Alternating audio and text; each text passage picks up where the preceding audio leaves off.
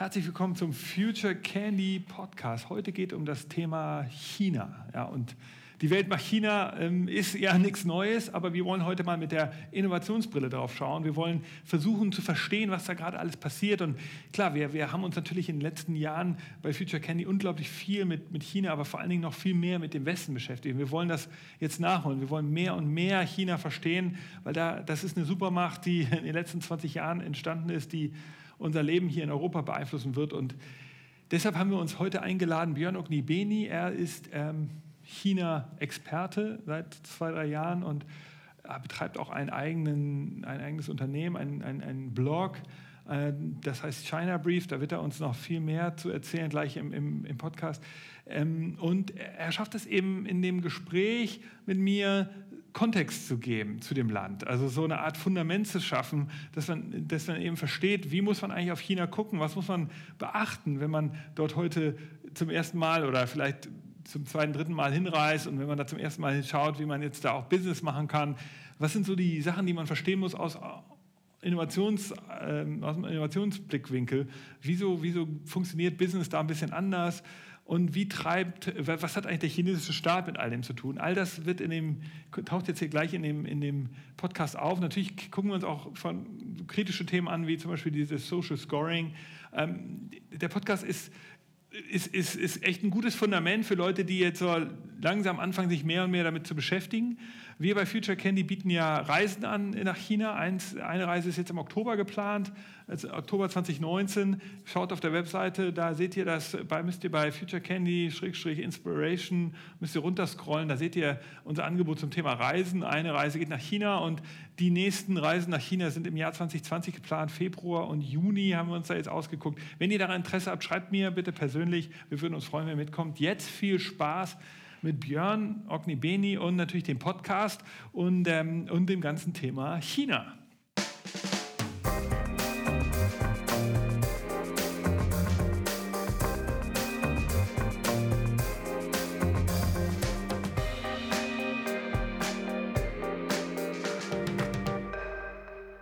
Das Thema China, Future Candy Podcast. Heute geht es um die neue Supermacht ja, im Osten und äh, vor allen Dingen aus der digitalen äh, und der innovativen Sicht wollen wir darüber reden, was muss man eigentlich über China wissen. Ich bin äh, heute ähm, immer noch Laie. Ich sehe China nur von außen. Ich war selbst noch nie da. Ich war mal an der chinesischen Grenze, als ich im Vietnamurlaub war, aber ich war noch nie in China selbst. Ich beobachte das Land natürlich von aus der Ferne. Als äh, wir bei Future Candy achten natürlich extrem stark darauf, was für Technologien kommen darauf. Wir, wir haben ja auch einen, einen Experten in China sitzen, der uns immer die ganzen neuen Gadgets schickt, die da, die da, äh, äh, die da gerade auf den Markt kommen. Aber wir selbst als Future Candy waren noch nicht da und werden ähm, allerdings jetzt China-Reisen anbieten, zusammen mit einem Experten. Dazu später mehr. Äh, wir wollen das Thema China heute hier im Podcast besprechen und da ich selber nicht so viel darüber weiß, sozusagen aus eigener Erfahrung, habe ich mir natürlich einen Gast eingeladen, Björn, Björn Ognibeni, ähm, aktuell auch äh, ein Unternehmer im Bereich China. Dazu werden wir gleich was hören. Björn, ich stelle dich als Unternehmer vor, weil ich weiß, du hast auch noch andere Sachen gemacht, aber du bist so ein digitaler Tausendsasser. Äh, Unternehmer trifft es?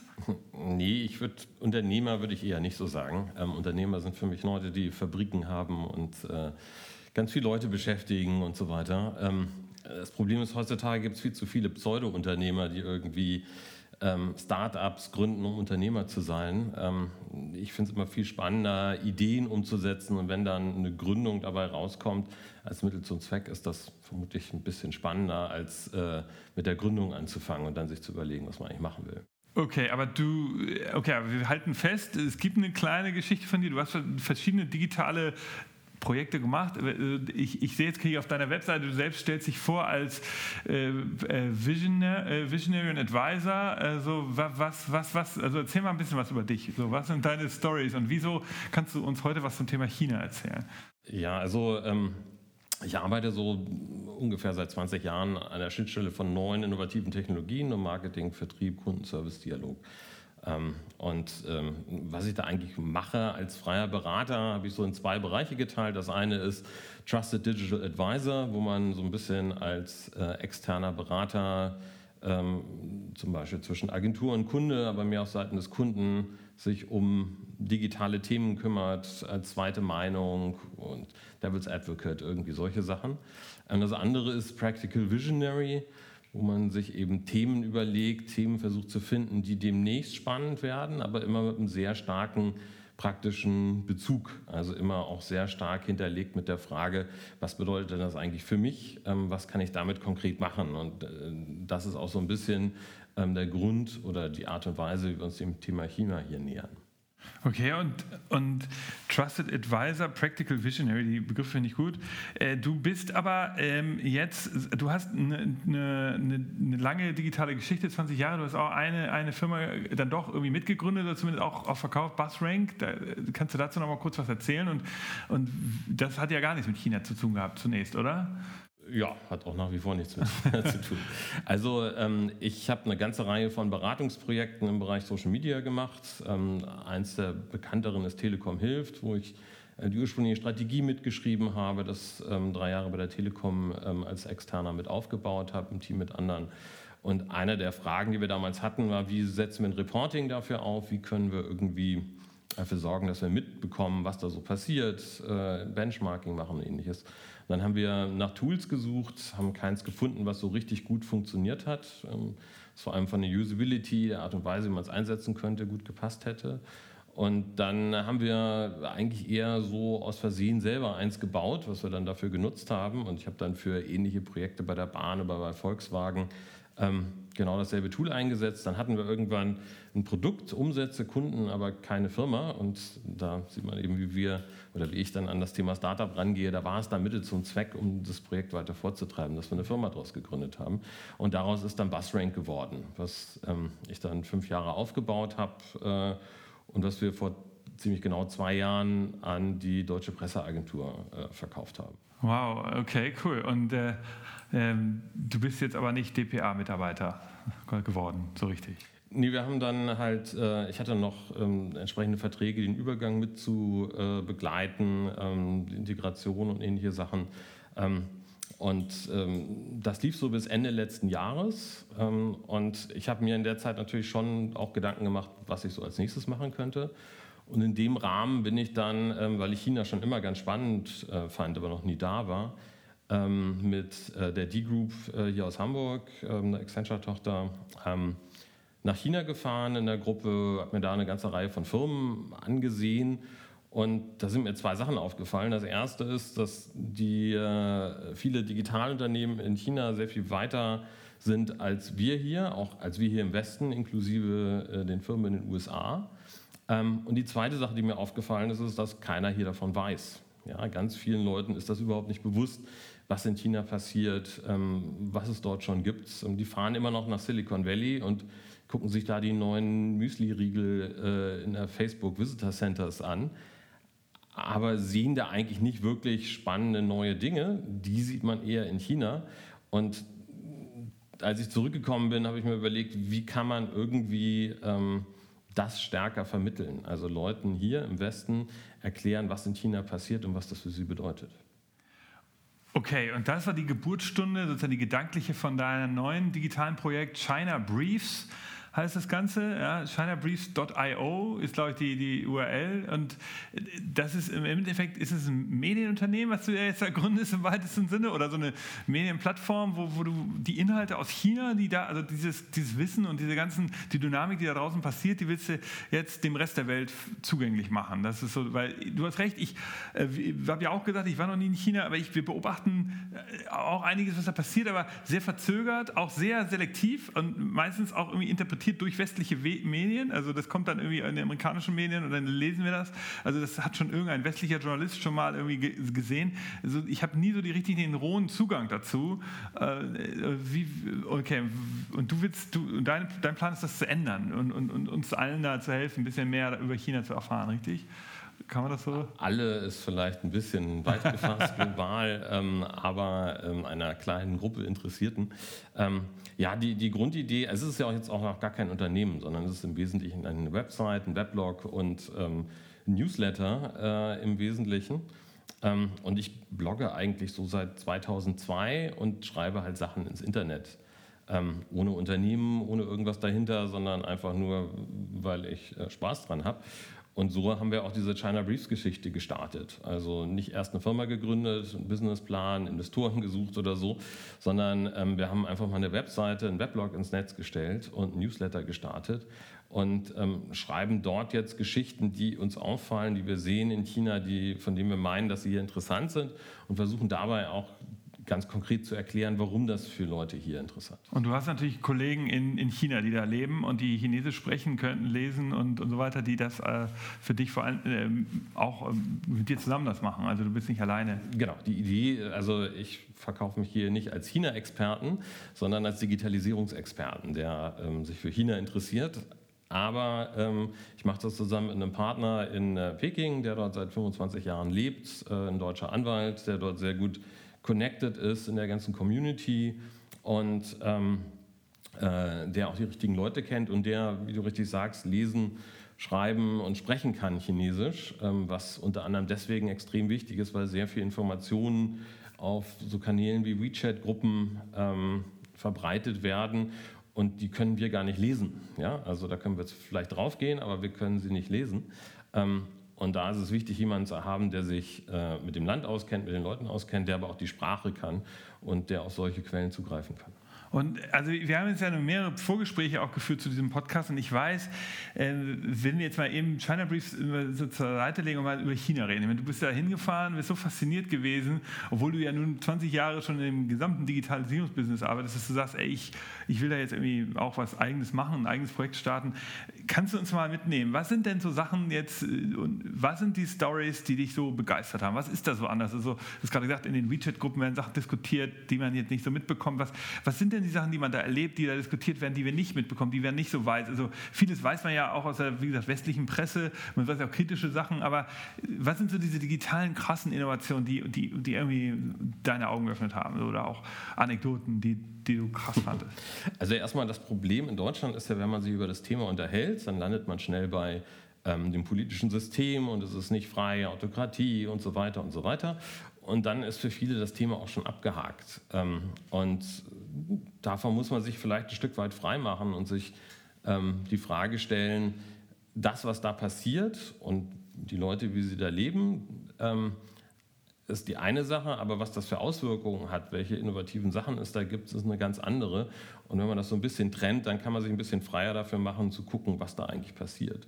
Und das sind halt Dinge, die halt teilweise im ersten Schritt, wenn man da erstmal hinkommt, äh, einem Alltag begegnen. Ähm, das heißt, dass man überall äh, nicht mit äh, Kreditkarte zahlen kann. Ich, wenn ich zum Beispiel mir eine SIM-Karte bei Unicom, was der zweit-, drittgrößte Netzbetreiber in, in China ist, kaufe, ähm, dann stand ich plötzlich vor einer Situation, wo ich in einem Laden von einem großen Telekom-Anbieter nicht mit der Kreditkarte zahlen konnte, ähm, weil die keine Kreditkarten nehmen. Die nehmen WeChat, Alipay äh, und auch Bargeld, aber ähm, ein, zwei Kreditkarten, ähm, die, die wir aber dann wiederum nicht hatten.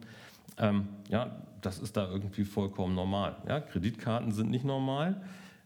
Äh, Mobile Payment ist vollkommen normal. Ähm, das sind Sachen wie wenn man in Shanghai durch die Gegend läuft und in Shenzhen ist es vermutlich ganz ähnlich. Ähm, dann ist alles total leise, weil in Asien, was da irgendwie das Straßenbild beherrscht, sind Motorscooter, die saulaut sind und wenn sie an der Ampel anfahren, ein Riesengetöse machen. Das gibt es in China nicht, weil da praktisch alle Motorscooter schon seit fast zehn Jahren oder so, glaube ich, ähm, elektrisch sind und dadurch halt sehr leise ist. In Shenzhen, die haben, glaube ich, 18.000 Busse innerhalb von ein paar Jahren umgestellt auf elektrisch. Ja, das macht die Luft nicht nur besser, sondern ähm, all das, was wir hier mal hören, was wo irgendwann passiert, wenn äh, die Autos vor allem elektrisch sind, wie leise dann alles wird, das ist in vielen von den ganz großen chinesischen Städten teilweise heute schon der Fall. Ja, und das sind so Sachen, die einem im Alltag dann auffallen, wenn man ein bisschen offenen Augen durch die Gegend geht.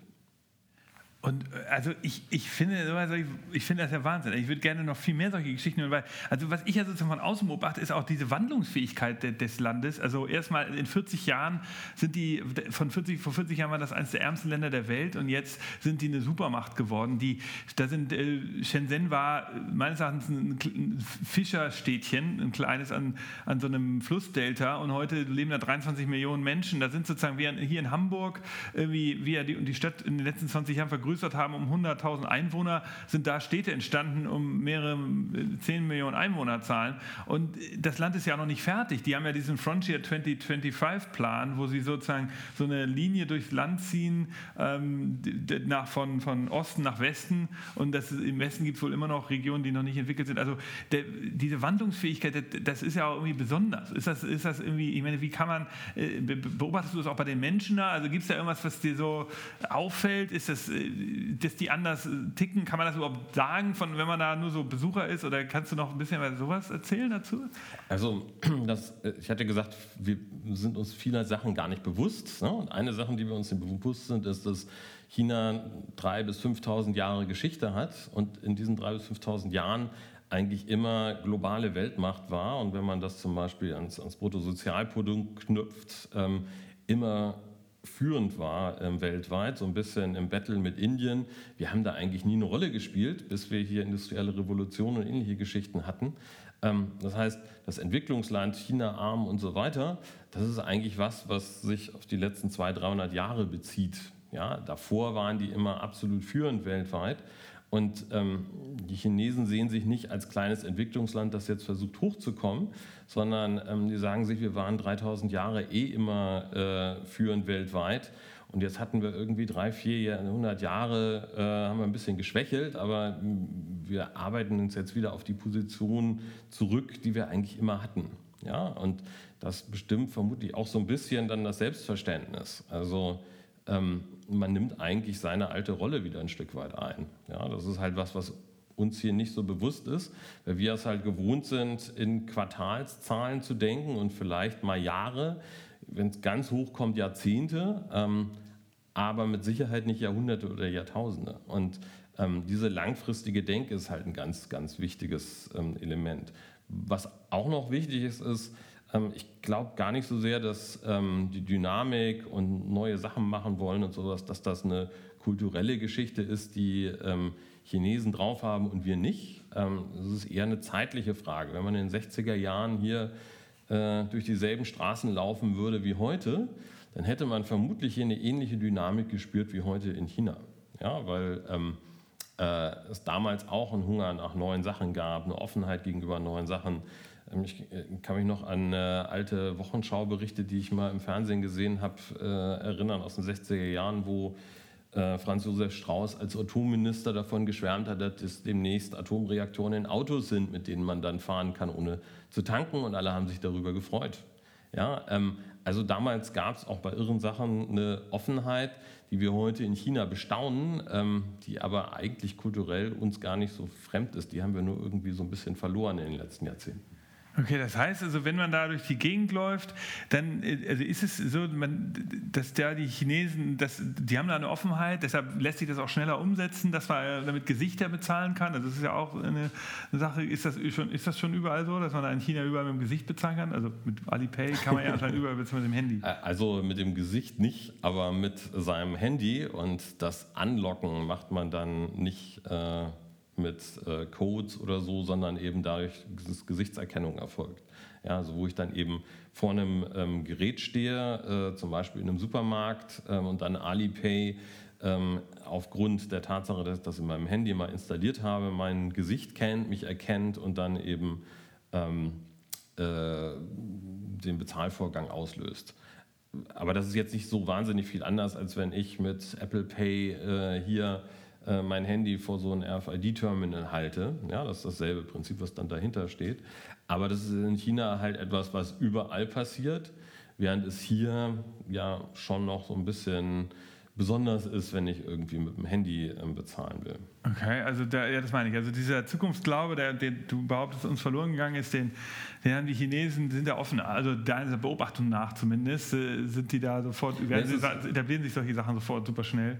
Das ist aber ähm, ist auch so ein vielleicht ein bisschen deutsches Phänomen. Ich habe lange auch für eine dänische und schwedische Firma gearbeitet und da habe ich schon damals beobachtet, dass wenn neue Sachen rauskamen, ähm, sich die skandinavischen Kollegen und die deutschen Kollegen beide sehr intensiv damit beschäftigt haben. Die skandinavischen mit der Frage, was kann ich damit machen und wie kann ich das einsetzen? Die deutschen Kollegen mit der Frage, warum ist das totaler Blödsinn? Warum brauche ich es nicht? Und äh, wieso ist es gefährlich? Okay, ja, also ähm, und beide sind dann zu bestimmten Ergebnissen gekommen. Ähm, von daher ähm, ist das vielleicht so ein gewisses deutsches Problem, aber es ist schon so, dass wenn jemand halt eine neue Idee hat, ein neues Unternehmen auf den Markt kommt oder so, dann hat es in China äh, sehr viel mehr Offenheit gegenüber ähm, diesen neuen Sachen, als es in vielen westlichen Ländern ähm, der Fall ist. Ja? Und dadurch, ähm, was sicherlich auch eben mit dieser Dynamik und dieser, dem Wunsch nach neuen Sachen irgendwie zu tun hat, ähm, das wird vielleicht auch irgendwann wieder vorbei sein in China. Das wissen wir natürlich heute nicht. Vielleicht sind die auch in ein paar Jahrzehnten ähm, so wie wir und ähm, es ist einfach ein normaler menschlicher Zustand, dass wenn man irgendwann alles hat, man dann zufrieden ist, mehr Angst davor hat, Sachen zu verlieren und dann gar nicht mehr so gegenüber neuen Sachen offen ist. Hallo Leute, wir sind Daniel und Nikolai aus dem Tech-Team von Future Candy. Hier eine kurze Info in eigener Sache. Ihr wollt Innovationen selber hautnah erleben, statt nur drüber zu reden? Ihr wollt die neuesten Technologien testen und keinen Trend mehr verpassen? Dann solltet ihr unbedingt die TechFed von Future Candy ausprobieren. Unseren Service für euren digitalen Wandel. Mit dieser Hands-on Experience könnt ihr über zwölf Monate jedes Quartal ein von uns kuratiertes Paket mit den neuesten Technologien zum Testen in euer Unternehmen holen.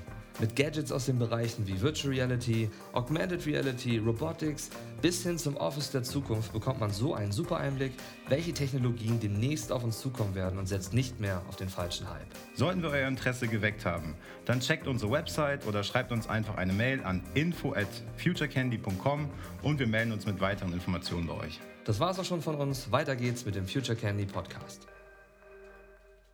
Aber das heißt also, die sind, sind die denn äh, extrem in, dieser, in diesem Hype ums Neue oder Hype ja nicht, aber ein Verständnis dazu, dass man sich irgendwie dafür interessieren soll, sind die denn auch dann äh, diese, dieser Index, der jetzt entstanden ist, da, das ist der Bewertungsindex für Menschen, bemerkt man den eigentlich auch von außen? Also kannst du den erkennen? Da soll ja so möglich sein, dass man irgendwie da äh, Leute bewertet, deren Verhalten wird getrackt im Straßenverkehr, weil überall Kameras sind und dann, das gilt ja wahrscheinlich nicht für Ausländer. Ähm, ja, also ähm, meinst du den Social Score? Genau, der ähm, Social Score. Den merkt man eigentlich im Wesentlichen in westlichen Medien und nicht so sehr in China. Ähm, weil den gibt es eigentlich noch gar nicht. Also das, was wir hier äh, häufig in irgendwelchen Berichten sehen, dass es ein universelles System gibt, mit dem alle Chinesen bewertet werden und so weiter, das gibt es noch nicht. Was es gibt, ist ähm, eine Idee, Richtlinie oder sowas ähm, von staatlichen Stellen, sowas aufzubauen und es gibt ähm, sehr viele lokale äh, Tests, das auszuprobieren. Ja, es gibt in Shenzhen oder in anderen Städten ähm, dann so lokale äh, Initiativen, wo man solche Bewertungen aufbaut. Ähm, was es außerdem gibt, sind äh, zum Beispiel äh, schwarze Listen. Ja, wenn ich in China zum Beispiel meine Schulden nicht bezahle, ähm, dann äh, lande ich eventuell, äh, weil das Gericht das so anordnet, auf einer schwarzen Liste, was dann zur Folge hat, dass ich zum Beispiel nicht mehr mit den schnellen Bahnen fahren kann, keine Flugtickets mehr kaufen kann oder sowas. Okay, das, ja, das gibt es schon heute und das ist auch schon ein bisschen länger. Das hat aber mit dem Social Score nicht so wahnsinnig viel zu tun. Und das Dritte, was es gibt, es gibt private Initiativen, zum Beispiel den Sesame Score von ähm, äh, Alipay, glaube ich ähm, der aber eher positiv funktioniert. Also wenn ich halt einen guten Sesame-Score habe, dann ähm, äh, sorgt das dafür, dass mir Sachen einfacher fallen. Also zum Beispiel, ich muss, wenn ich einen Mietwagen anmiete, kein, äh, keine Kaution hinterlegen, weil eben der Score aussagt, äh, ich bin vertrauenswürdig. Ja, also ähm, die Gefahr ist sicherlich, dass es irgendwann einen äh, universellen Score gibt, ähm, mit dem dann auch ähm, die Regierung jeden einzelnen Bürger steuern kann und auch das Verhalten untereinander, wer kennt wen, äh, wie spreche ich mit wem, wie spreche ich online, äh, was schreibe ich online und sowas, dass das alles in meinen Score eingeht. Ähm, das ist schon auch eine recht dystopische äh, Vorstellung. Aber das gibt es noch nicht. Also da kann es irgendwann hingehen. Ähm, Aber aktuell ist das noch nicht der Aber Fall. das heißt, diese, die private Initiative Sesame Score, aber diesen Social Index, der ist ja vom, der wäre vom Government, den es aber noch nicht gibt und die Blacklisten sind aber auch vom Government. Das ist also, wenn du eine Straftat begangen hast, oder? Ne, also wenn du zum Beispiel Schulden hast. Ah, okay. Ja, und das sind dann Sachen, die dann ein Gericht zum Beispiel anordnet.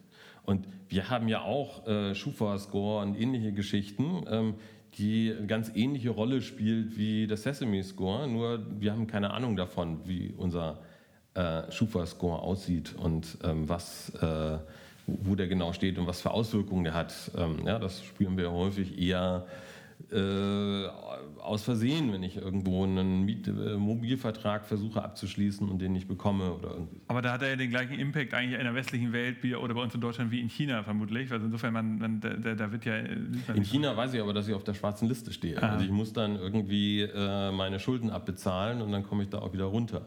Das sind dann aber praktische Sachen, die haben jetzt mit Politik oder so gar nicht so wahnsinnig viel zu tun. Ja, was da noch passiert, ist nochmal eine ganz andere Geschichte.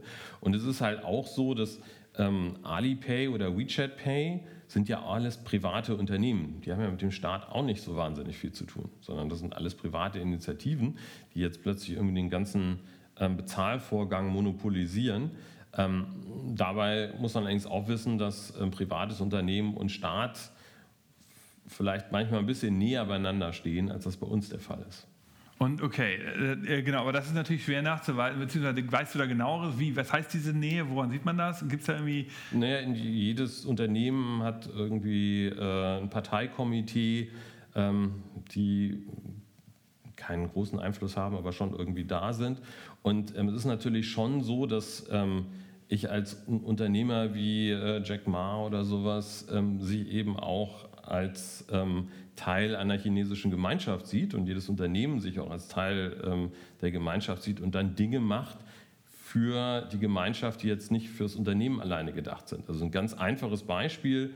Ähm, äh, ein großes Thema in, in China ist ja AI, ja, künstliche Intelligenz, äh, Algorithmen, Machine Learning, all diese ganzen Geschichten und was man mit Daten machen kann. Ja, also eine der Sachen, die ja ähm, auch im Westen inzwischen jeder weiß, ist, dass es in China unglaublich viel Daten von allem gibt und dass man damit unglaublich viel auch in China macht. Ähm, und wenn man sich zum Beispiel anguckt, was Alibaba mit den Daten macht, ähm, die sich übrigens gar nicht mehr als E-Commerce-Unternehmen bezeichnen, sondern als Unternehmen, die Daten produzieren. Ja, also das E-Commerce-System ist eigentlich vor allem ein Datenproduziersystem, was eben die Möglichkeit schafft, mit Daten dann neue Dinge zu machen. Und ähm, was die dann damit machen, ist, dass sie zum Beispiel so ein riesen Auslieferungssystem, wo tausende von kleinen Auslieferungswagen innerhalb von Minuten äh, Bestellungen, wenn ich die bestelle, äh, zustelle. Dadurch kennen sie die Verkehrssituation zum Beispiel in einer Stadt wie Hangzhou, also der, der, wo das Hauptquartier von Alibaba ist, in Echtzeit können genau sagen, wo welche Straße wie verstopft ist. Und diese Daten nutzen sie dann, um sie an die Stadtverwaltung zu geben, die dann wiederum diese nutzen, um Krankenwagen schneller zu machen. Ja, und ähm, das ist halt auch eine Art und Weise, wie Unternehmen und Staat zusammenarbeiten, ähm, eben sinnvolle Services sich ähm, auszudenken und dann eben ähm, dafür zu sorgen, dass eben sowas wie ein Krankenwagen schneller zum Ziel kommt, was glaube ich irgendwie dafür gesorgt hat, dass Krankenwagen 50 Prozent schneller in Hangzhou zum Unfallort kommen als vorher. Ja, also ähm, von daher, man darf da nicht immer nur äh, Social Score, Überwachung und ähnliche Sachen sehen. Das ist sicher auch ein Teil davon, sondern äh, man kann eben auch durchaus positive Beispiele sehen. Ja, und ähm, das ist, glaube ich, auch grundsätzlich ein, ein ganz wichtiges Element, äh, wo sich westliche und chinesische Denke unterscheidet. Wir denken immer in entweder oder. Ja, entweder man ist irgendwie total staatlich äh, beeinflusst unter der Kontrolle der Partei oder man ist es nicht. Dazwischen gibt es irgendwie nichts. Ähm, und in China ist alles immer so ein bisschen beides gleichzeitig. Ja? Man ist auf der einen Seite, alles hat immer gute und hat schlechte Seiten und man akzeptiert beides und versucht mit beiden irgendwie klarzukommen. Okay, und äh, wenn du jetzt nochmal sozusagen jetzt als Digitalexperte auf China guckst, ja, dann gab es ja irgendwann mal vor Jahrzehnten die Entscheidung äh, aus Censorship-Gründen damals gegen die ganzen westlichen Plattformen. Das ist ja jetzt lange her und da, das war ja sozusagen der Zündungs, äh, also die Geburtsstunde eigentlich der, der chinesischen Digitalkultur. Also das haben wir in Deutschland ja nicht gehabt. Wir hätten, haben die amerikanischen Konzerte zu uns reingelassen. Jetzt haben sie hier alles platt gemacht. Die Chinesen haben damals eben gesagt, wir lassen die raus, wahrscheinlich aus anderen Gründen. Jetzt haben sie den wirtschaftlichen Erfolg durch die fetten Player. Was beobachtest du da noch? Gibt es da noch so eine lebendige Startup-Kultur auch? Also sieht man da die ganze Zeit, was, was da kommt? Oder saugen auch da die fetten Unternehmen, wie die es ja überall gibt, also auch von Hardware, äh, äh von DJI bis, bis hin natürlich zu den Software-Playern wie Alibaba und, und Tencent, saugen die alles auf? Gibt es da so klare Bilder? Gibt es irgendwas, was man so mitnehmen kann als Wissen? Wissen oder ist es auch super dynamisch, so wie man das so kennt aus so Startup-Hochburgen? Gibt es eine Stadt, die sich hervortut? Ist es mehr Shenzhen eigentlich? Ist es Shanghai? Was sind da so ein paar so digitale, ich sag mal so Anekdoten, die du so beobachtet hast?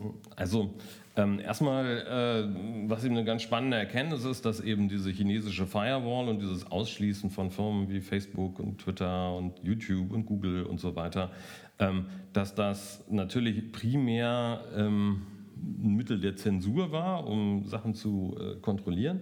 Aber es hat sich auch als wahnsinnig spannendes Wirtschaftsförderungsprogramm äh, entwickelt, weil ähm, es für jeden Dienst, den wir haben, inzwischen in China ein Komplement gibt, wo äh, eine lokale Lösung eben ähm, es für YouTube einen eigenen Videodienst gibt oder auch ganz viele. Ähm, es gibt äh, Weibo, was so ein bisschen ist wie Twitter äh, und so weiter und so weiter. Ja, und dadurch gibt es halt unglaublich viele große Digitalunternehmen in China, die halt in China sind. Ja, und die dort halt den Gesetzen gehorchen, ja, das ist richtig, aber die auch dort die Leute beschäftigen, dort Wertschöpfung betreiben und so weiter und so weiter. Also, ähm, und die auch zum Beispiel dafür sorgen, dass das Know-how in China ist mit dem Aufbau dieser ganzen Geschichten und nicht ähm, in den USA zum Beispiel.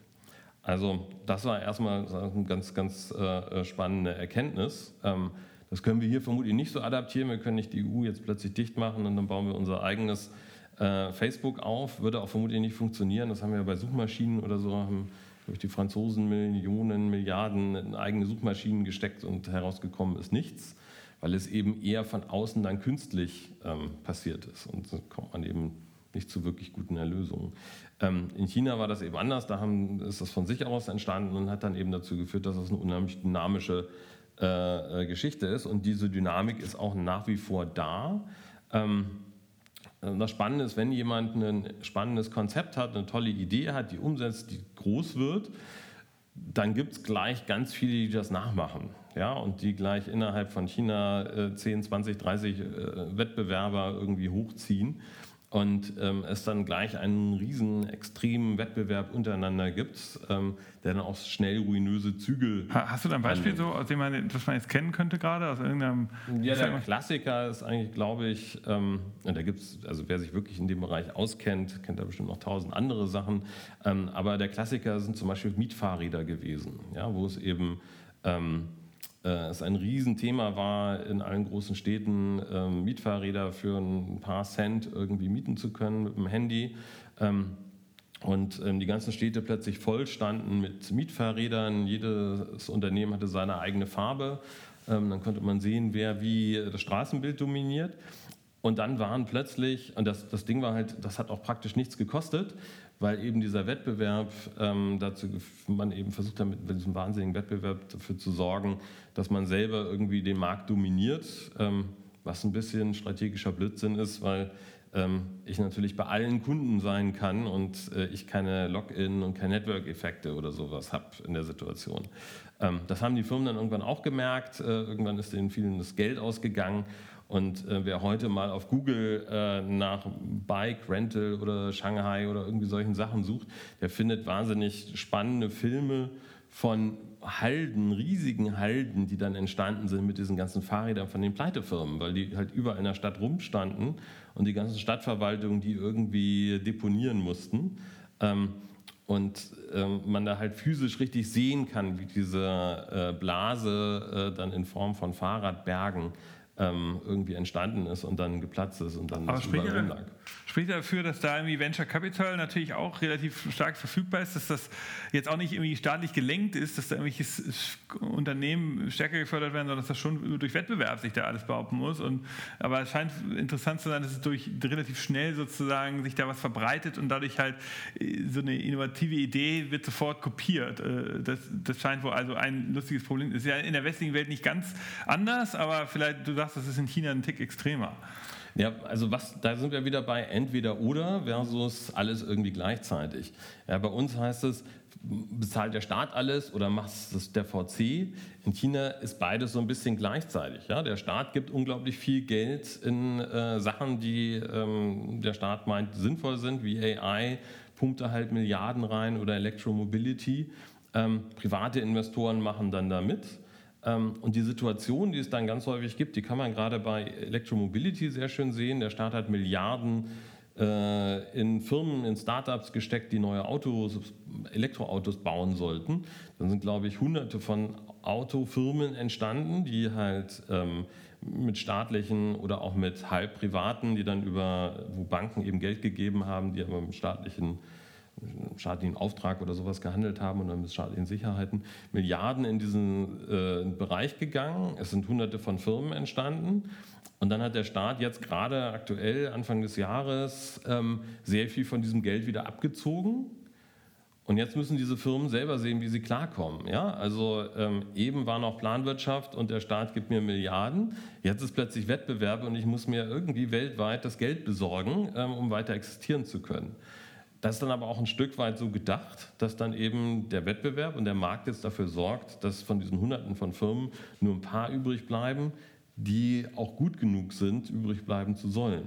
Ja, also ähm, dieser äh, Leistungsgedanke bestimmt da extrem stark dann auch die Art und Weise, was am Ende dabei rauskommt.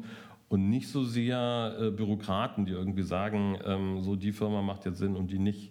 Das gibt es in Einzelfällen vermutlich auch, aber grundsätzlich ist es halt ein ganz spannendes Modell aus staatlicher Anschubfinanzierung mit unglaublichen Mitteln und dann einem extrem harten Wettbewerb, der am Ende nur noch die übrig lässt, die äh, sich wirklich durchsetzen. Okay, das ist interessant. Also es gibt da, das ist schon auch gewollt logischerweise vom Staat. Das ist ein interessantes Modell. Also gibt es äh, bei uns nicht. Da gibt es den Heidrek Gründerfonds, glaube ich, in Deutschland. Der beteiligt sich dann irgendwie langfristig bei. Oder es gibt die Plattform Elektromobilität, äh, wo halt der Staat hunderte von Millionen reinpumpt der dann in großen Konzernen versickert ähm, und äh, dann weg ist äh, und nicht viel ähm, gebracht hat. Ne? Also das ist ja das Problem, wir geben, unser Staat gibt ja auch Geld für irgendwelche Sachen aus, ähm, aber häufig nicht so wahnsinnig gut durchdacht. Ja? Und ähm, bei aller Kritik an dem politischen System kann man in China halt schon auch bemerken, dass die Kompetenz eine ganz andere ist. Äh, auf äh, Regierungsebene. Also ich habe vor ein paar Wochen in so einem ähm, äh, übersetzt, also ich kann kein Chinesisch, aber so ein bisschen mit Google übersetzt konnte man das ganz gut ähm, lesen, so eine Rede von dem Premierminister oder Ministerpräsidenten, Premierminister glaube ich, äh, in China gelesen, der in irgendeinem ähm, äh, Parteigremium einen Vortrag darüber gehalten hat, wie die Plattformstrategie von Uber aussieht und was staatliche Unternehmen in China davon lernen können. Wow. Ja, und dann haben bestimmt ganz viele Leute in äh, ähm, schwarzen Anzügen das aufgeschrieben, darüber nachgedacht, sind in ihre staatlichen Unternehmen gegangen und versuchen da jetzt Sachen umzusetzen.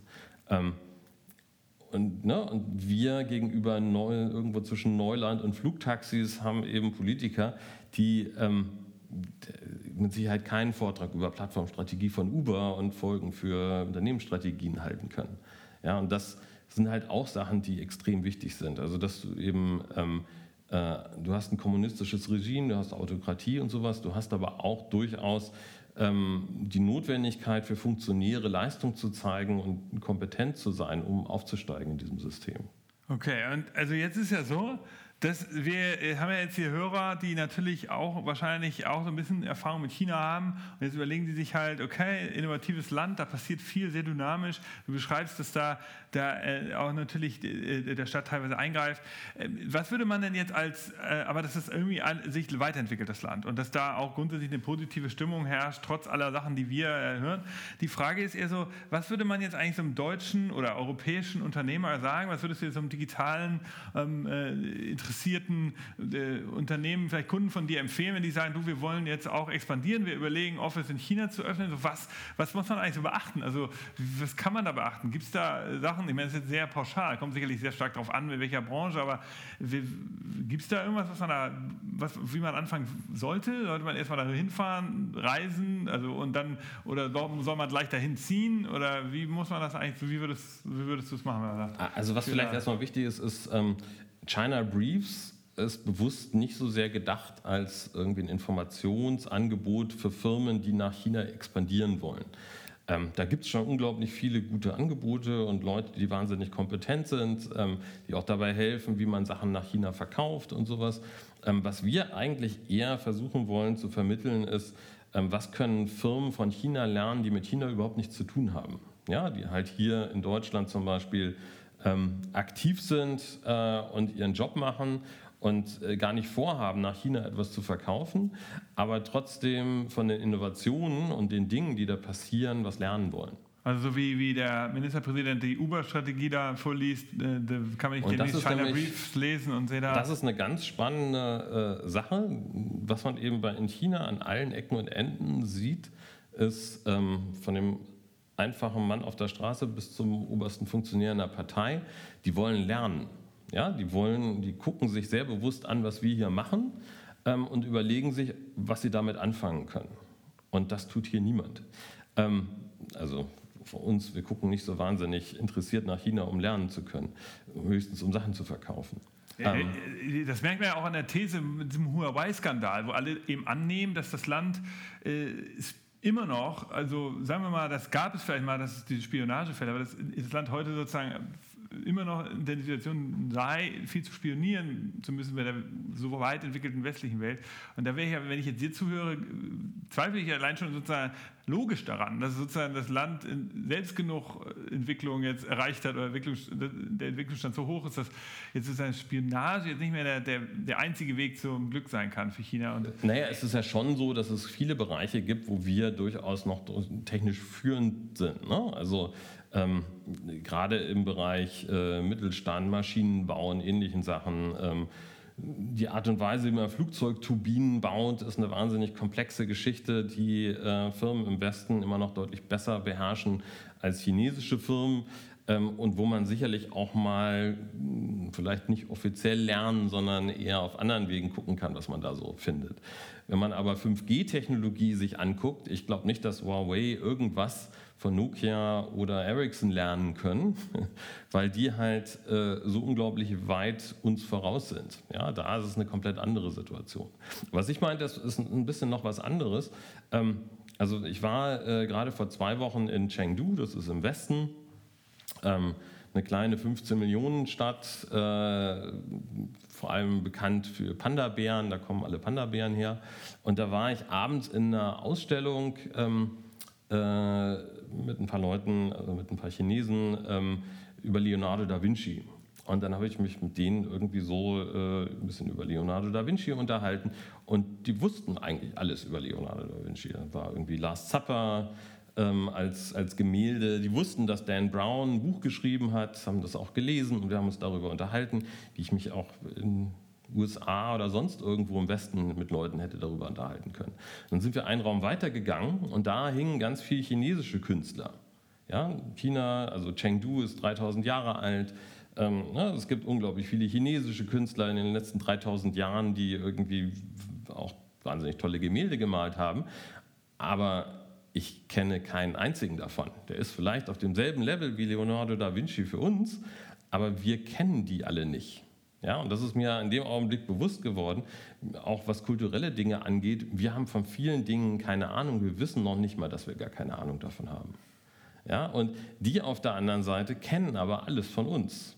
Ja, sie wissen, äh, wer Bach, Mozart ist oder sowas. Ähm, das ist für die etwas, was sie in der Schulzeit schon ganz normal lernen.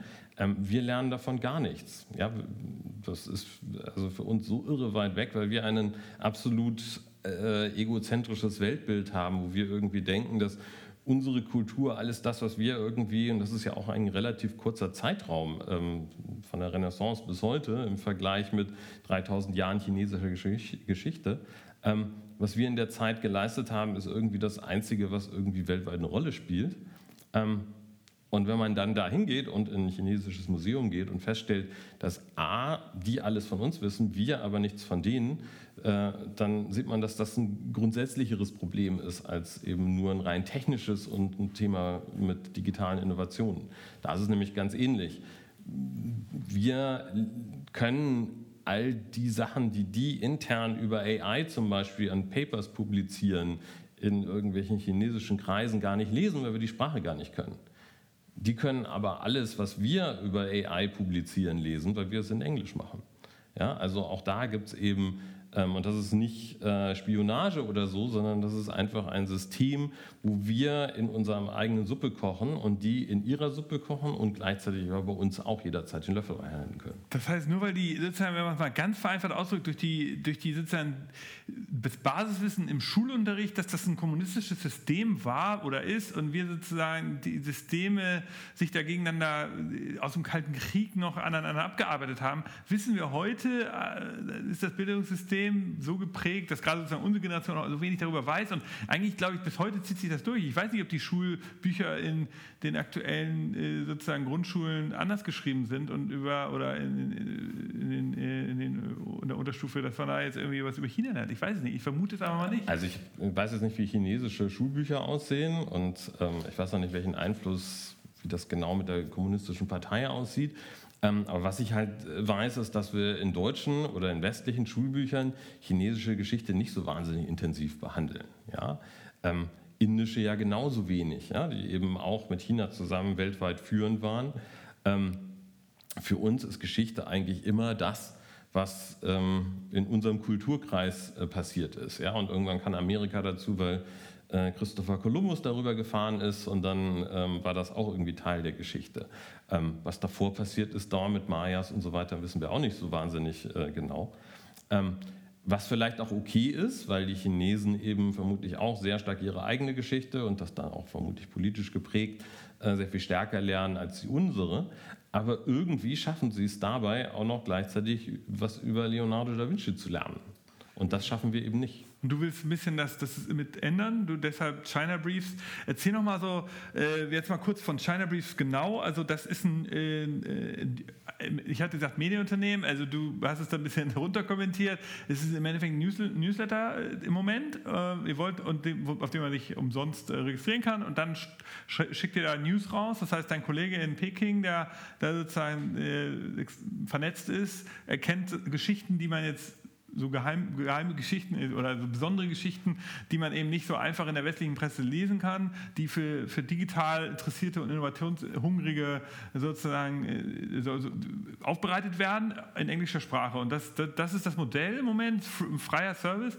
Kannst du mal so ein, zwei Sachen erzählen, die ihr da so, über die ihr so berichtet? Ja, klar. Also Erstmal, es geht gar nicht so sehr um wahnsinnig geheime, spannende Detailgeschichten, weil wir ja festgestellt haben, dass wir die Basics gar nicht kennen. Also von daher haben wir, glaube ich, erstmal damit genug zu tun, Basics zu erzählen. Ja, was passiert denn da eigentlich und ähnliche Geschichten. Und das machen wir über äh, ganz viele verschiedene Arten und wir haben da auch so ein bisschen chinesischen Ansatz und gucken einfach pragmatisch, in welche Richtung wir das entwickeln. Ähm, aber im Wesentlichen ist es aktuell eine Website mit einem Weblog, wo halt ständig neue Stories auftauchen und ein Newsletter, der so äh, ein bis zweimal im Monat erscheint, ähm, wo wir halt ähm, diese Geschichten auch nochmal gebündelt dann rausschicken. und das Dritte, was wir aktuell machen, ist, dass wir in dem DLD-Bereich äh, von äh, Focus Online eine wöchentliche Kolumne haben, wo wir eben darüber schreiben, was wir für Geschichten irgendwie da so erleben. Das sind so die drei Kanäle, die wir aktuell haben. Ähm, wir machen auch sehr viele Vorträge. Also wer Interesse hat, äh, kann uns ähm, Mirko in Peking, mich hier im äh, europäischen Raum buchen für einen Vortrag über genau diese Themen. Ähm, was wir noch so an Möglichkeiten haben, vielleicht machen wir mal einen eigenen Podcast oder sowas, das werden wir noch mal schauen. Ähm, oder du bist hier Stammgast. Wir machen regelmäßig genau. eine Folge, brauchst du keinen eigenen Podcast. Kannst du noch mal ein, zwei Sachen, ein, zwei Beispiele aus China ja, erzählen? Was also ähm, äh, zum Beispiel ähm, ganz aktuell, und das zeigt auch so ein bisschen wieder so die Dynamik zwischen äh, uns beiden, äh, Mirko in Peking und mir in, in Deutschland, äh, läuft. Äh, ein sehr schönes Beispiel, gerade aktuell ist Aldi. Wir haben äh, in der letzten ähm, äh, Kolumne auf Focus Online, aber auch im Newsletter behandelt, dass Aldi zwei neue Läden oder die ersten Läden in China aufgemacht hat, also richtig Laden im Sinne von, wo man reingehen kann. Die waren schon länger auf Tmall Global, also so eine Alibaba-Tochter, mit einem Online-Shop präsent, wo Chinesen halt Aldi-Sachen kaufen konnten haben darüber gelernt, was Chinesen gerne wollen und das finde ich jetzt in diesem Laden. Und wir haben dann halt einen Bericht darüber gemacht, ähm, wo der Unterschied ist zwischen ähm, einem chinesischen Aldi und einem deutschen Aldi, also in der Positionierung, in den Preisen, in den Produkten und ähnlichen Geschichten. Und ähm, was ganz spannend war, als äh, Mirko den ersten Bericht geschrieben hat, ähm, haben wir darüber gesprochen und ich meinte, äh, mich erinnern zu können, dass ich bei Aldi auch mit der WeChat-App ähm, alle Produkte aus dem Laden äh, online bestellen kann und ich bekomme sie in weniger als 30 Minuten geliefert. Ähm, und habe ihn gefragt, ja, warum steht denn das nicht im Bericht? Und seine Antwort war, das interessiert doch keinen, das ist doch vollkommen normal. Ja, weil ähm, diese Art, online in einem Einzelhandel Sachen zu bestellen und die innerhalb von wenigen Minuten geliefert zu bekommen, ist in einer Stadt wie Shanghai oder Peking eine vollkommen normale Situation. Also, also das heißt, du hast mal gesagt im Vorgespräch, in China ist, es, ist das Businessproblem der ganzen Retailer eigentlich umgekehrt als in der westlichen Welt. Also hier sind die Retailer eher damit beschäftigt, sich zu überlegen, wie kriegen sie den E-Commerce zum Laufen. Omnichannel ist ein Stichwort, wie kriegen sie die, Lieferkette verkürzt und all sowas. In China sind die viele Retailer eher Onliner und die versuchen jetzt eher sozusagen zu überlegen, wie kriegen sie ein Retail-Geschäft, also das klassische Brick and Mortar wieder zum Laufen. Ist, ist, ist das? Nee, ja, es ist ein bisschen anders. Also ich kenne mich jetzt nicht mit der Einzelhandelssituation in China im Detail aus. Da gibt es bestimmt auch ähm, reine Brick-and-Mortar-Läden, äh, Ketten oder sowas, das weiß ich jetzt gar nicht so genau. Ähm, was, was man als Situation wahnsinnig spannend äh, beobachten kann, und das ist auch zum Beispiel einer der Berichte, die wir in dem Newsletter und im Weblog haben, ähm, dass äh, Firmen wie JD.com oder Alibaba riesengroße Maschinen aufgebaut haben, ähm, die online äh, Umsatz machen, ja, mit dem Verkauf von, von Gütern und Produkten. Und ähm, das ist jetzt auf einem Niveau gewachsen, was so riesengroß ist, ähm, dass äh, sie halt auch ein Stück weit an Grenzen stoßen, weiter zu wachsen. Und ähm, jetzt feststellen, online Kunden zu generieren, ist wahnsinnig teuer geworden. Ja? Wo es total einfach ist, ist, wenn ich einen Laden aufmache und die Leute einfach zu mir kommen. Und deswegen fangen jetzt Firmen eben wie Alibaba an, ähm, den äh, Brick and Mortar, also den Laden in der Fußgängerzone und dieses ganze System äh, da einzufallen und zu dominieren. Ähm, deswegen äh, zum Beispiel, das war ein Bericht, den wir im, im, vorletzten Newsletter, im letzten Newsletter hatten, Carrefour, der große äh, Lebensmittelkonzern aus ähm, ähm, aus Frankreich hat ähm, seine ganzen China-Geschichten verkauft an einen lokalen Wettbewerber, der dann wiederum, ich glaube, äh, irgendwie äh, Kooperationspartner von Alibaba ist, ähm, der diese ganzen Läden jetzt übernimmt, weil ähm, westliche Ketten nicht mehr so wahnsinnig, also waren, hatten eh immer ein bisschen Schwierigkeiten, da wahnsinnig erfolgreich zu sein. Und ähm, jetzt chinesische Digitalunternehmen diese Ketten übernehmen um eben ihre riesen Retail-Maschine mit neuen Dingern zu füllen. Und das eben jetzt die Umsätze, die aus dem, ähm, aus dem, ähm, aus dem äh, Brick-and-Mortar-Geschäft kommen, um da halt weiter zu wachsen. Und das Spannende dabei ist aber, dass sie halt ähm, das machen mit der Haltung von einem Digitalunternehmen und dieses ganze Einzelhandelsgeschäft dann digital denken.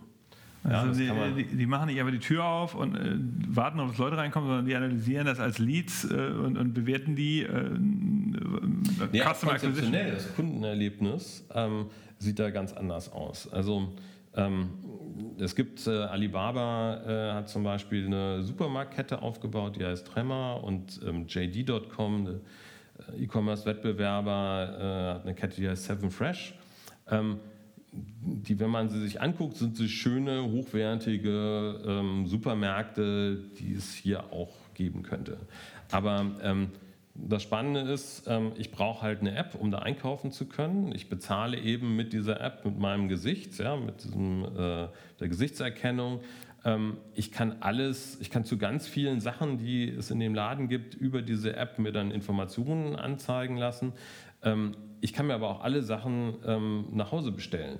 Und zwar, indem ich einfach zu Hause ähm, äh, dieselbe App, die ich im Supermarkt benutzt habe, aufmache und einen Liter Milch irgendwie anklicke. Und dann bekomme ich das innerhalb von in der Regel um die 18 Minuten geliefert. Weil die Von dem Moment des Einkaufs, 18 Minuten. Genau, also ich kann halt, sitze zu Hause, drücke auf den Knopf und dann bekomme ich innerhalb von wenigen Minuten das nach Hause geliefert. Ähm, weil die eben ihre Läden nicht als Läden sehen, also wieder entweder oder versus alles Mögliche zusammen, sondern es ist ein Laden, wo man reingehen kann und Sachen verkaufen kann, aber es ist auch gleichzeitig die Zustellbasis für ähm, die Produkte, weil diese Läden sind halt so gebaut, dass sie halt innerhalb von drei Kilometern einen großen Teil von Leuten erreichen können. Und ähm, das ist dann zum Beispiel bei Seven Fresh so, dass oben an der Decke sind so Förderbänder, wo ich halt äh, einen, ähm, äh, einen Einkaufskorb dranhängen kann, wo dann Leute, Mitarbeiter von dem Supermarkt die Online-Bestellungen kurz in den Läden, wo auch die normalen Kunden rumlaufen, sich rausnehmen, in, einen, äh, in so einen Korb hängen, oben an, äh, an, an dem Dach wird das Ding dann irgendwie nach hinten befördert. Da ist dann schon ein Motorradkurier, der das dann halt zu mir fährt und so kann ich halt innerhalb von 18 Minuten das Ding bekommen. Und ich habe schon äh, in, in, Berichten irgendwie Chinesen gelesen, die sagen, sie brauchen eigentlich keinen äh, Kühlschrank mehr, weil sie sich ja alles äh, sofort bestellen können. Also, äh, äh, also das heißt, ich gehe in den Supermarkt als normaler Kunde und dann laufen da sozusagen Mitarbeiter von dem Supermarkt da durch die Gegend genau. äh, und sammeln auch, weil das ist halt auch das Lager, nicht nur, das sind nicht die Regale für die Kunden, sondern auch das Lager gleichzeitig und sammeln da dann die Online-Bestellung ein, die werden dann oben eingehängt und dann 18 Minuten später klingelt der, der Lieferservice dann. Das genau. ist, ist, ja, okay, da sind wir in Deutschland noch ein Stückchen weiter von entfernt. Ja, das Spannende ist, das fängt ja hier auch so ein bisschen an, also äh, in Hamburg gibt es ja Otto und es gibt ECE die äh, Betreiber von den ganzen äh, Einkaufszentren und Malls, ähm, die beide zur selben Familie gehören, aber ja total getrennt waren und die jetzt zum Beispiel anfangen zu kooperieren und, ähm, und sich sagt, man kann das ganze digitale Erlebnis, das äh, die Logistik und all das ja eventuell zusammen machen, weil ich eben, ähm, ich habe irgendeine Zahl gehört, 60 Prozent der deutschen Bevölkerung lebt im Umkreis von so und so vielen Kilometern um irgendein ECE-System rum. Und wenn wir das sinnvoll miteinander kombinieren, können wir daraus halt ganz ähnliche Sachen generieren. Also hier gibt es durchaus Leute, die in ähnliche Richtungen denken.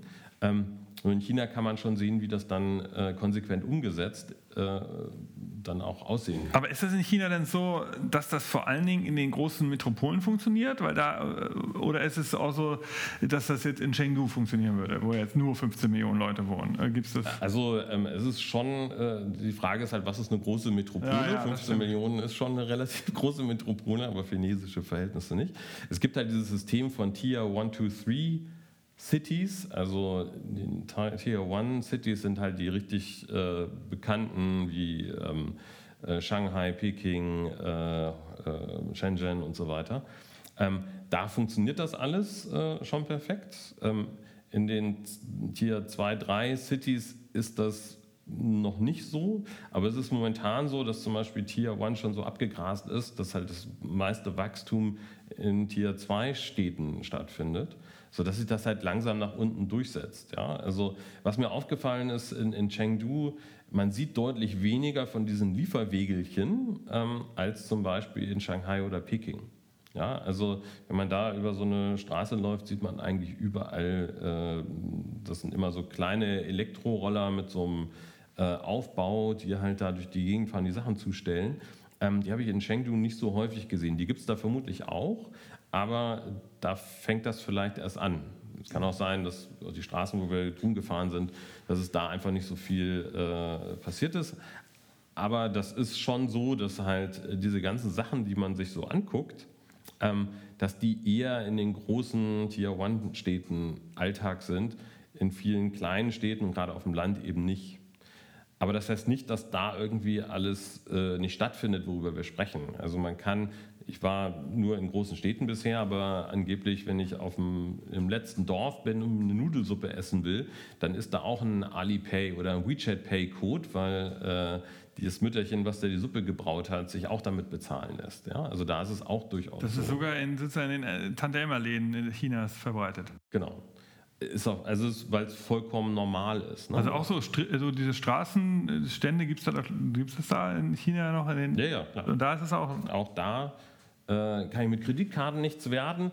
Ähm, teilweise habe ich sogar Probleme mit Bargeld. Ähm, aber mit WeChat Pay und Alipay kann ich überall zahlen. Das Problem ist, ich kann als Ausländer äh, keinen Alipay oder WeChat Pay Account einrichten, sodass ich damit leider nicht zahlen kann. Wieso nicht? Also weil du ein Konto brauchst. Weil ich einen Mainland Bank Account brauche. Also ich muss halt ein chinesisches Bankkonto haben, um ähm, das wirklich nutzen zu können. Und das kriegst du eben nicht als als, äh, als Tourist, der mal kurz da war, nicht. Wenn ich da leben würde, ähm, würde man das natürlich schon kriegen. Apropos Leben, wenn ich jetzt äh, hier Leute dir zugehört haben und sagen, wow, das ist ja Wahnsinn, was der Björn da erzählt, ich, ich muss das auch mal erleben. Äh, also wir bei Future Candy machen jetzt ja auch äh, Reisen nach China, in Innovation Field Trip. Wir haben ja jahrelang Reisen in Silicon Valley gemacht und da ganz viele Kunden mitgenommen, die begeistert, aber ich beobachte jetzt auch durch die Gespräche mit dir natürlich, dass China wichtiger wird und dass da vor allem auch unglaublich viel zu erleben ist, dass man da also nicht nur die Unternehmen trifft und tolle Entscheider trifft, treffen kann, sondern auch, dass man im, im ganzen überall an allen Straßenecken unglaublich viel äh, von diesen Innovationen sehen kann. Deshalb bieten wir das jetzt als Reise an. Ist das grundsätzlich was, was du, was du erstmal raten würdest, wenn jetzt Leute hier zuhören und sagen, ich bin Einsteiger, ich will jetzt erstmal Urlaub machen in China das erleben oder ich will so eine Reise buchen? Oder sagst du, äh, das ist schon, man kann auch noch kleiner anfangen mit nur mal erstmal lesen? Also, was soll man jetzt als nächstes machen? Also, ähm da vor Ort sein ist halt extrem wichtig, weil alles, was wir jetzt irgendwie in so ein Newsletter schreiben können, das liest man sich durch, aber man liest sowieso so viel. Das ist eine komplett andere Situation, als wenn man in der Straße steht und feststellt, dass irgendwie alles elektrisch funktioniert, ähm, dass man in einem Zug sitzt, der 350 Stundenkilometer fährt, äh, wo nichts wackelt. Klimaanlage und Klo gleichzeitig funktionieren ähm, und man vielleicht sogar noch einen Liegesitz hat, wo man schlafen kann. Das selber zu erleben, äh, das kann man durch nichts ersetzen, ähm, was man sich irgendwie anlesen kann. Okay. Also anlesen zur Vorbereitung, ja, ähm, aber äh, wenn man wirklich ähm, Gefühl dafür bekommen will, was das bedeutet, ist eine Präsenz vor Ort extrem äh, wichtig und sinnvoll. Und wenn man dann eben auch noch das kann man schon als Tourist, glaube ich, sehr viel äh, mitbekommen. Aber wenn man dann eben auch noch sich Firmen angucken kann, auch selber mal gucken kann, wie zum Beispiel bei JD.com, das ist das E-Commerce-Unternehmen, da kann man sich die Drohnen angucken, mit denen die schon in hunderten von Regionen ausliefern. Ähm, die Sachen dann wirklich zu sehen ähm, in den Firmen, ist halt auch nochmal eine ganz andere Situation. Ja, cool. Also das ist gut zu wissen. Dann sind wir auf dem richtigen Pfad. Future Candy bietet ja Reisen nach China an. Äh, checkt mal die futurecandy.com Webseite. Hier so ein bisschen Werbung jetzt für unsere Reisen. Wir fahren da äh, im Oktober 2019 hin und im äh, 2020 haben wir auch zwei, drei Reisen geplant. Ähm, äh, wir werden euch das mitteilen. Ähm, Björn, wenn wir die Zuhörer begeistert sind jetzt von dir und sagen, wow, also den Kollegen muss ich mal ansprechen hier in Deutschland, der soll mir mal erzählen, ein bisschen was, noch mal ein bisschen mehr erzählen äh, darüber, auch von, vielleicht ein, zwei Ratschläge Ratschläge für mein Unternehmen geben. Äh, wie kann man dich am besten erreichen? Es gibt eine Webseite von dir persönlich, Björn äh, ognibeni.de ist es, glaube ich, nur, ne? Genau, also es gibt www.ognibeni.de äh, als, als Webseite. Ich bin auch ganz gut googelbar, was vielleicht einfacher ist, ähm, weil der Name ja nicht so ganz einfach ähm, ähm äh, ist. Aber wir haben natürlich auch die chinabriefs.io als, als Webseite wo es, wie gesagt, äh, auch ein Weblog gibt, was wir ständig pflegen und, und weiter schreiben. Es gibt auch einen Bereich, äh, den wir Resources genannt haben, wo wir aktuell einfach nur eine Linkliste haben. Ähm, das wollen wir aber schrittweise ausbauen zu einer Quelle, wo man eben auch ähm, äh, die Quellen, die wir so nutzen, finden kann, um selber mal reinzuschauen. Okay. Dann äh, vielleicht die letzte Frage, so nochmal so, damit man hier noch irgendwas mitnehmen kann. Welches ist denn deine Lieblings-App in China oder kann man das gar nicht so sagen? Ist irgendwas, was man jetzt hier in Deutschland so mal runterladen sollte? So also ähm, es gibt ja eigentlich nur eine App in China, die heißt WeChat. ähm, und die sollte auf jeden Fall jeder aus sein Handy geladen haben, der nach äh, China geht. Ähm, Das Problem ist aber, wenn ich das hier runterlade, dann sieht es aus wie eine abgespeckte WhatsApp-Version, auch grün, aber äh, sonst ist es halt eigentlich eine Chat-App, wo ich mit äh, Leuten chatten kann, die ich nicht kenne, weil ähm, vermutlich keiner von den Leuten, die ich so kenne, ähm, da ähm, die, die nutzt. Ähm, aber darin läuft eigentlich das gesamte chinesische Internet. Ja, und ähm, äh, das ist was, was man sich halt, äh, also man sieht viele Sachen, wenn man das hier installiert, erstmal nicht.